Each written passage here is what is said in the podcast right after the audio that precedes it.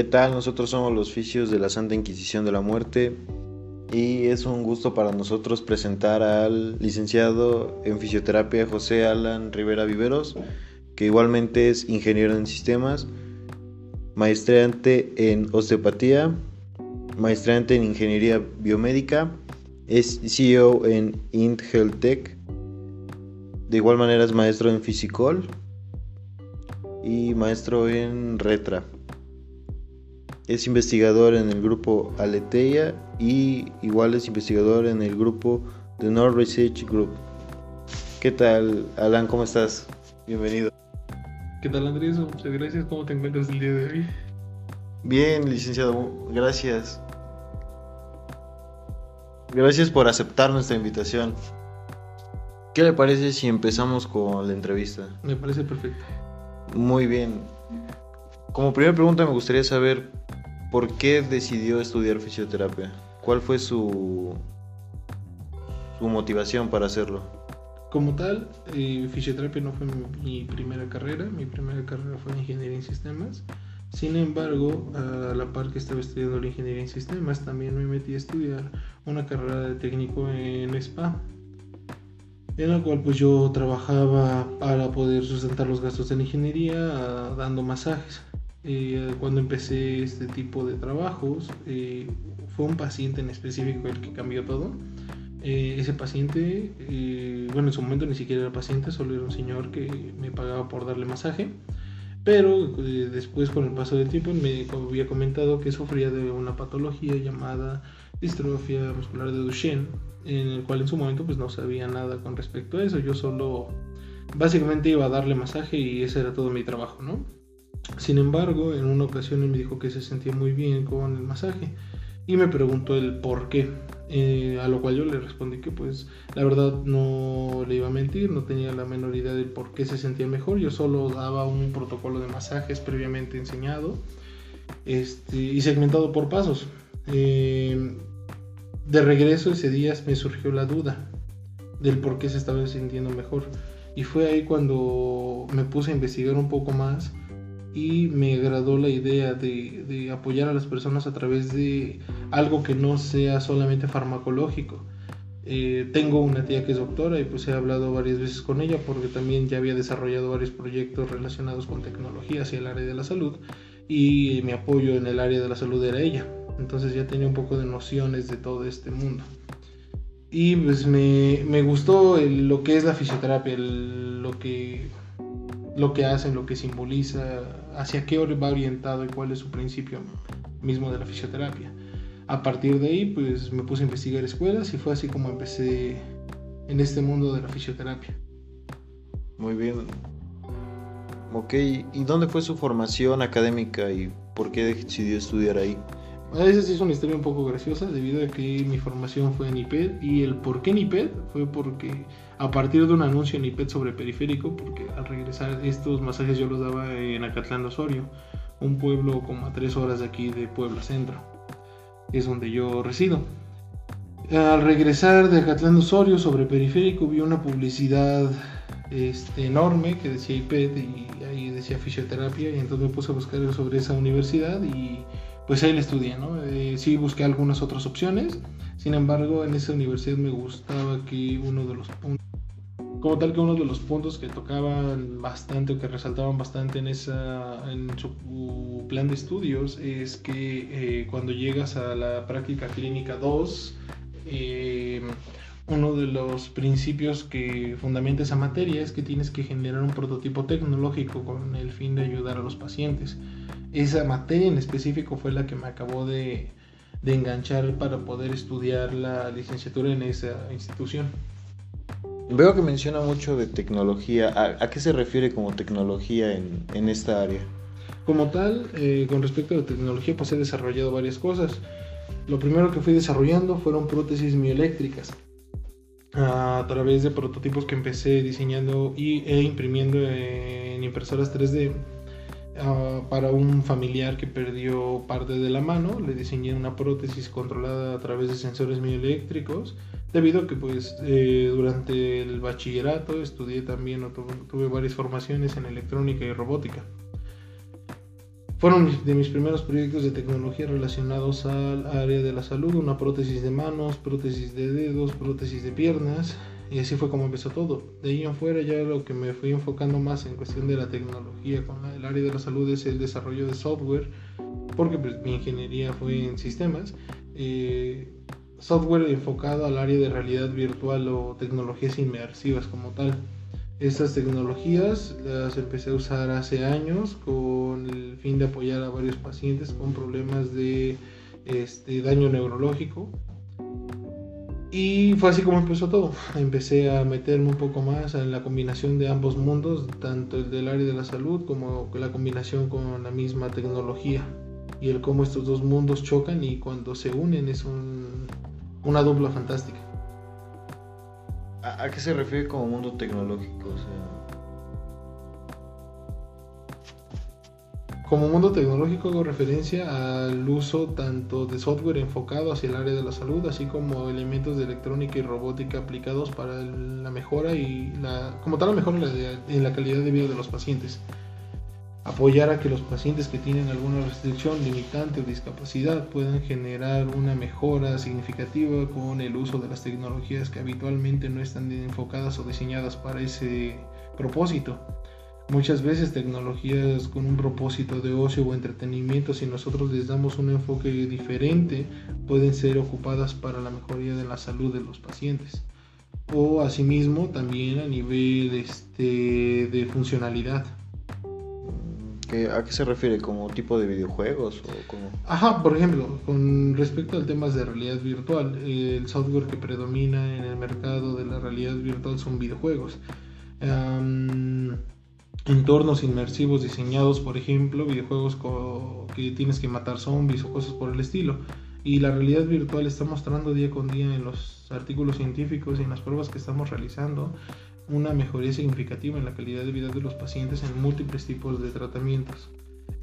sin embargo, a nivel global, la función principal del desarrollo de software inmersivo va orientado hacia el área de ocio y entretenimiento, desarrollo de videojuegos shooter, desarrollo de videojuegos RPG, de historia, aventura, cosas por el estilo. Sin embargo, todos esos puntos que son muy fuertes en el desarrollo de videojuegos, simplemente cambiando el punto de vista, el desarrollo sigue siendo el mismo, pero con un alcance mucho mayor en cuestión a la mejoría de los pacientes. Mm, ok, ¿nos podría hablar un poquito más de el tema de la realidad virtual?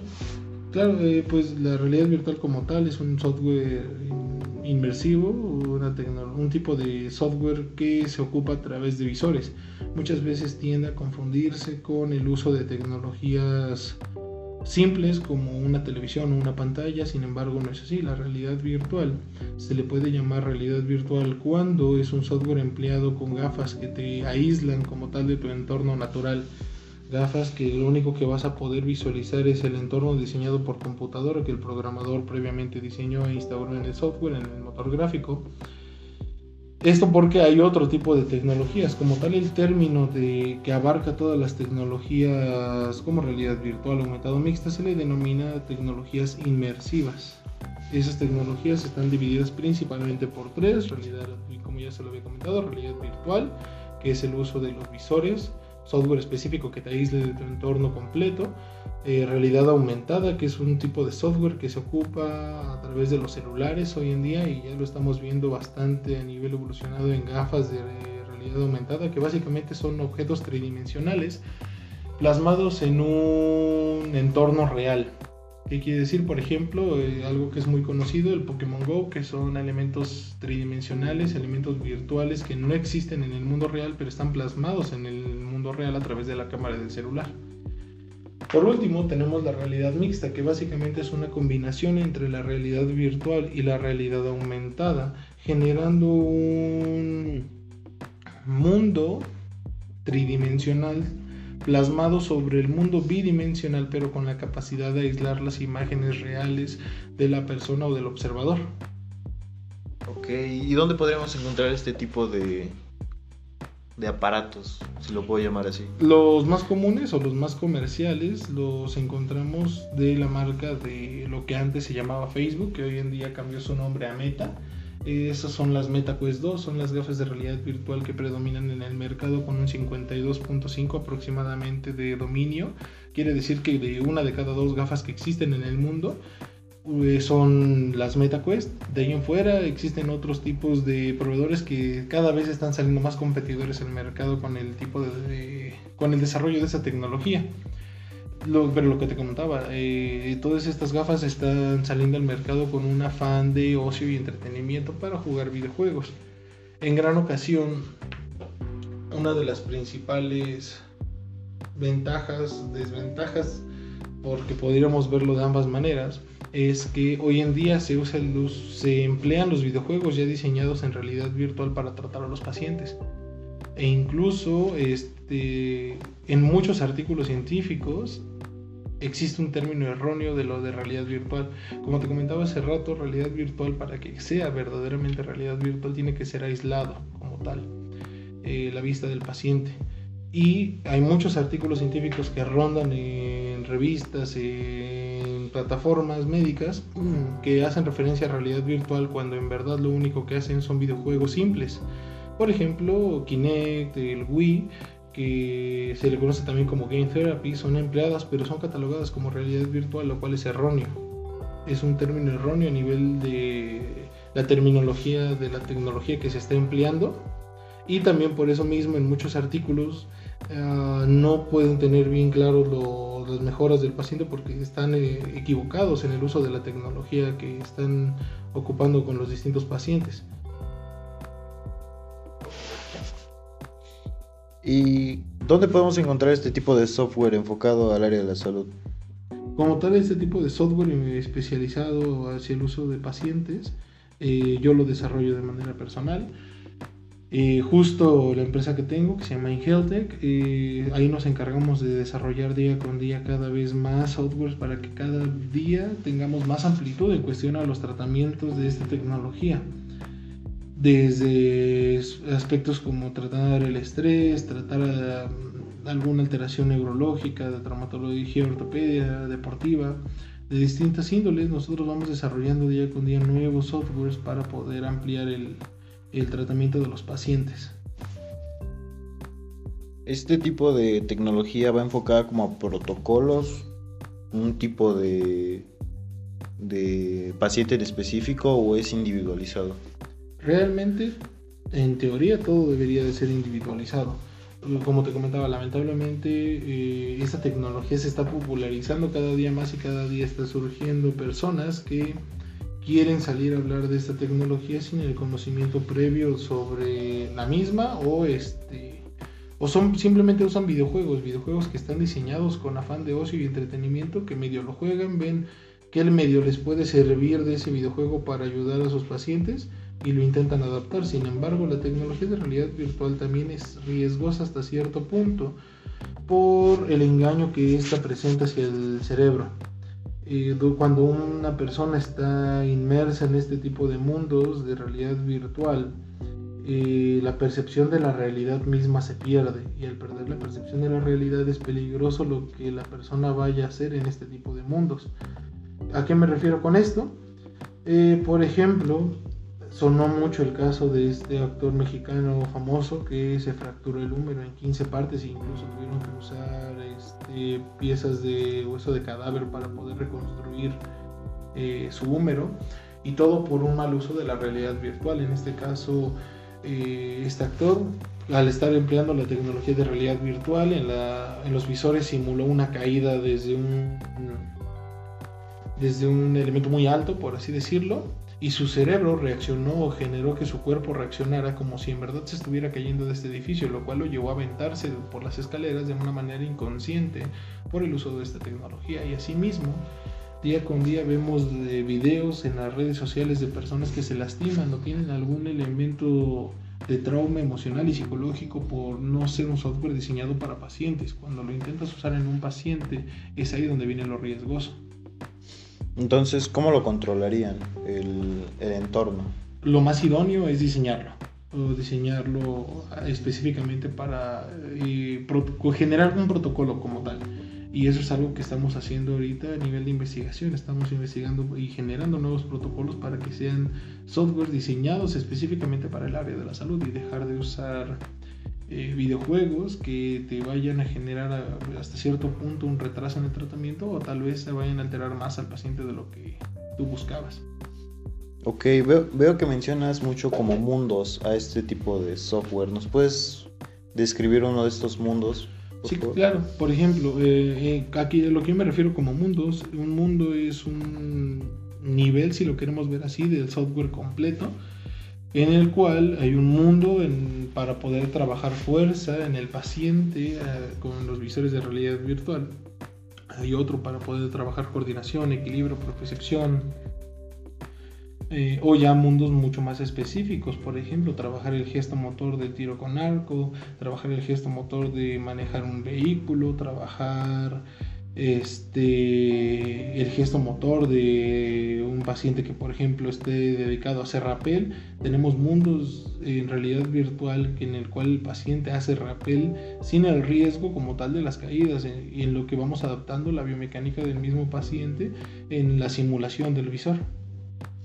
Ok, entonces no va enfocado solo por un área. Exacto, lo que estamos haciendo es generar protocolos para tratar y abarcar cada día más múltiples áreas y más pacientes con esta tecnología. ¿Y a día de hoy hay alguna manera de conseguir este tipo de software? ¿Está en el mercado?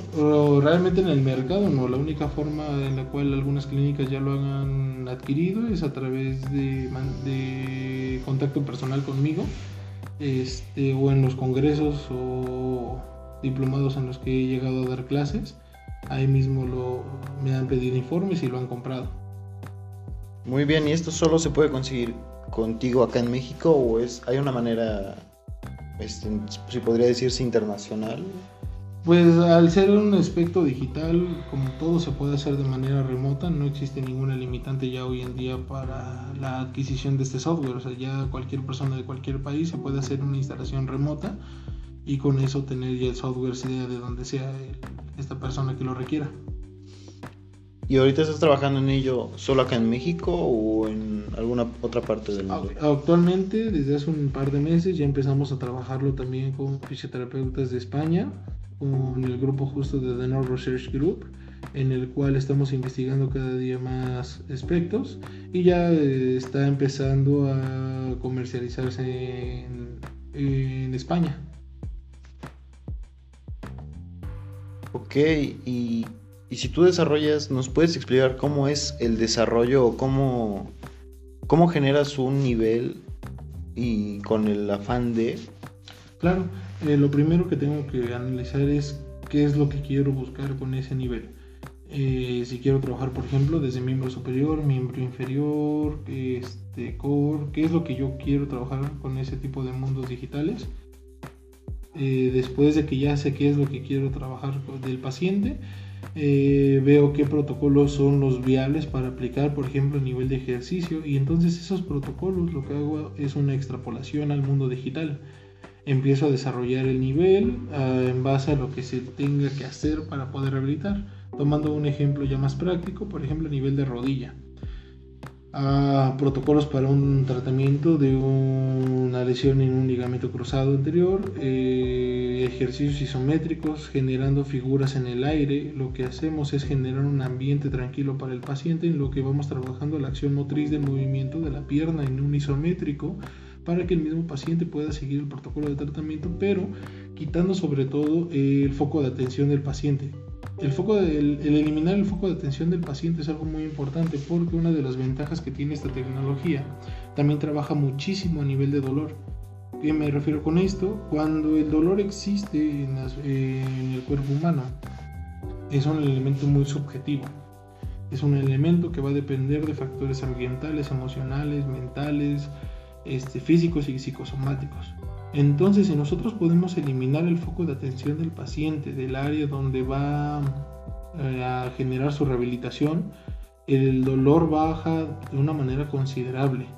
Y en segundo punto, también permite que el movimiento sea más natural porque también hasta cierto punto eliminamos el proceso de kinesiofobia del paciente al justamente eliminar el foco de atención negativo del paciente. Muy bien. ¿Y qué tiempo te tarda hacer un nivel?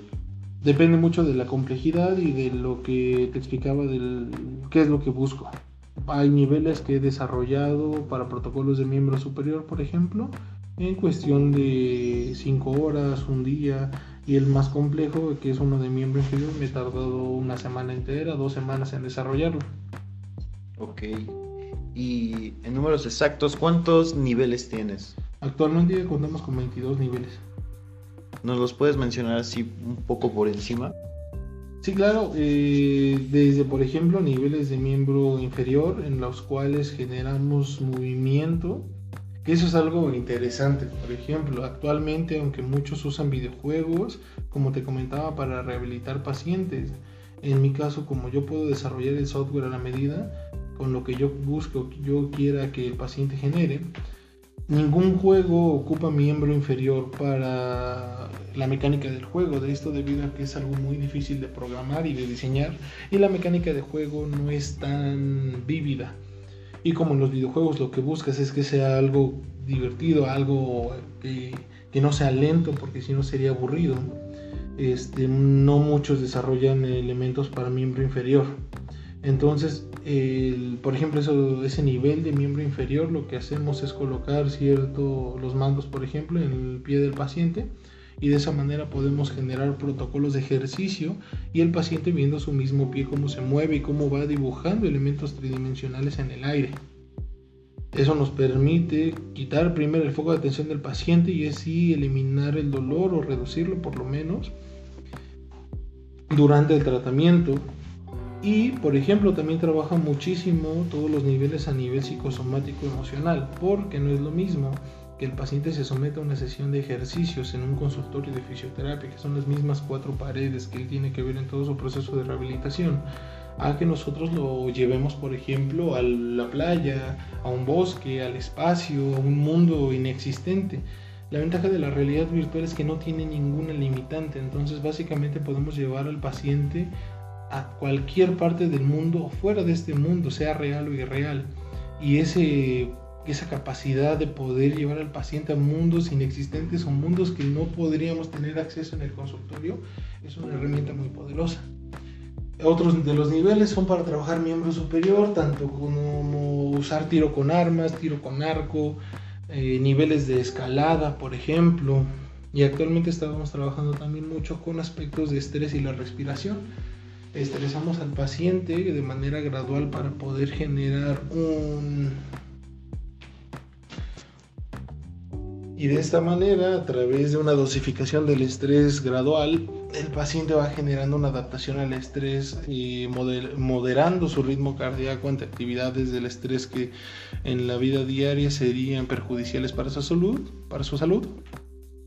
Este tipo de software los ayuda a generar un control de cómo van a, reaccionar los pacientes al mismo estrés.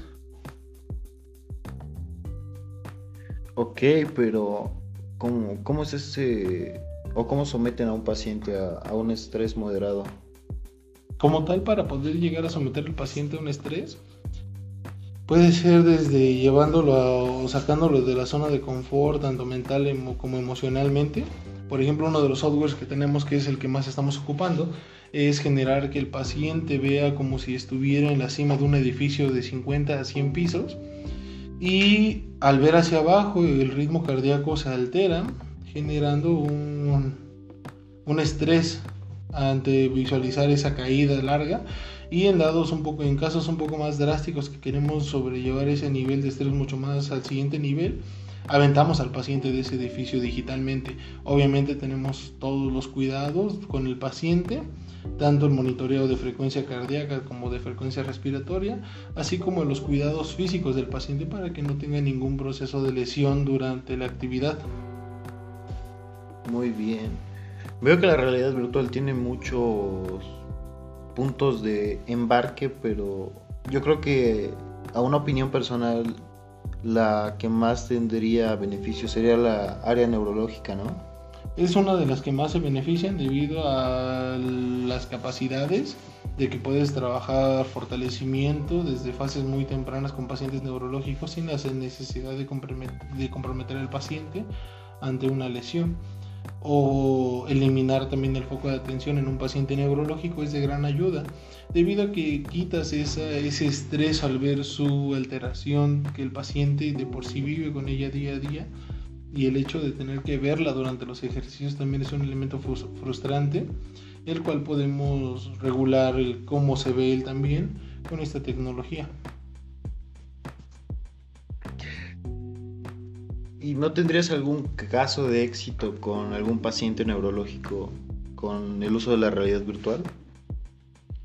Como tal, uno de los pacientes que ha tenido mejores resultados es un paciente que tuvo un daño neurológico severo a partir de la enfermedad del COVID-19, el cual eh, con ese tipo de tecnologías lo que hicimos fue acelerar de una manera exponencial su tratamiento a la hora de generar actividades tanto específicas como elementos más eh, enfocados hacia la práctica terapéutica como la pinza fina, pinza gruesa, pero todo a través de un enfoque de realidad virtual. El paciente, por ejemplo, después de su lesión neurológica, tú tenía miedo de manejar, el cual se le diseñó un simulador de manejo en realidad virtual, lo cual ayudó bastante a poder controlar ese temor a la manejada y hoy en día ya maneja el carro para ir del súper y actividades diversas que requieren del uso del carro. ¿Han ocupado esta tecnología en algún deportista? Sí, como tal, la hemos ocupado en futbolistas para quitar el foco de atención en lesiones de ligamento cruzado anterior este, o posoperatorios también de ligamento cruzado anterior así como también simplemente eliminar el foco de atención durante otro tipo de, tratamientos invasivos, por ejemplo. Yo, por ejemplo, me tocó ver en Instagram un video en el que a prospectos de jugadores de béisbol los ocupaban visores de realidad virtual para entrenar porque era un área muy pequeña. Ahí también podrían realizarse un protocolo como para la rehabilitación, por ejemplo, en el caso de algún síndrome del supraespinoso o una enfermedad como tal del hombro? Claro que sí, esto debido a que, por ejemplo, con la realidad virtual, tú ya no necesitas un campo enorme. Por ejemplo, uno de los niveles que te comentaba que tenemos es de tiro con arco, el cual eh, esa práctica eh, en la vida real requeriría de un área amplia para poder generar esa actividad. Sin embargo, con realidad virtual necesitas un área de un metro cuadrado como mínimo para poder generar esta actividad, todo el patrón motriz de la actividad puede ser trabajado en estos tipos de distancias tan pequeñas. Y dime, Alan, ¿tú encontrarías alguna desventaja de ocupar realidad virtual? Hay dos principales desventajas. Hay una desventaja en el uso de software, la cual es lo que te comentaba, que como es una tecnología que se empieza a utilizar demasiado rápido, muchos la quieren ocupar con videojuegos. Y es ahí donde corres el riesgo de alterar al paciente mental, emocional o físicamente. Y la otra desventaja este, es la desventaja tecnológica. Aunque es una tecnología que se está puliendo día con día y muchas empresas están emergiendo en este mercado sacando nueva tecnología con mejores calidades, sigue teniendo muchas limitantes a la hora de ser aplicada, por ejemplo, para pacientes. Lo que yo te comentaba que hago de realidad virtual a nivel de miembro inferior es una adaptación del hardware para poder trabajar miembro inferior, sin embargo no existe un hardware específico para poder trabajar miembro inferior ni en videojuegos ni en la parte terapéutica. Entonces también hay una limitante tecnológica mismo a nivel gráfico. Aunque ya los visores son independientes de una computadora, porque antes para poder utilizar realidad virtual era necesario tener una computadora gamer y el visor iba conectado a la computadora gamer, porque quien se llevaba la carga era la computadora y en el visor solo se veía la imagen. Hoy en día ya tenemos visores que se les denomina standalone, que son visores eh, que ya funcionan de manera independiente sin embargo, la capacidad gráfica de esos visores es limitada. Y al ser limitada pierdes un poco los procesos de inmersión eh, y al perder los procesos de inmersión también pierdes muchos de los beneficios que la realidad virtual te ofrece. Asimismo, como desarrollador de software, hay una limitante que aunque yo pueda desarrollar software mucho más avanzado, la limitante del hardware en la realidad virtual es lo que te limita muchas veces a poder generar cosas de un nivel mucho mayor. Wow, pues muchas gracias por acompañarnos hoy, Alan. Es un gusto tenerte acá.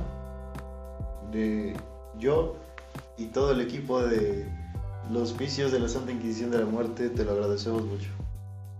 Gracias.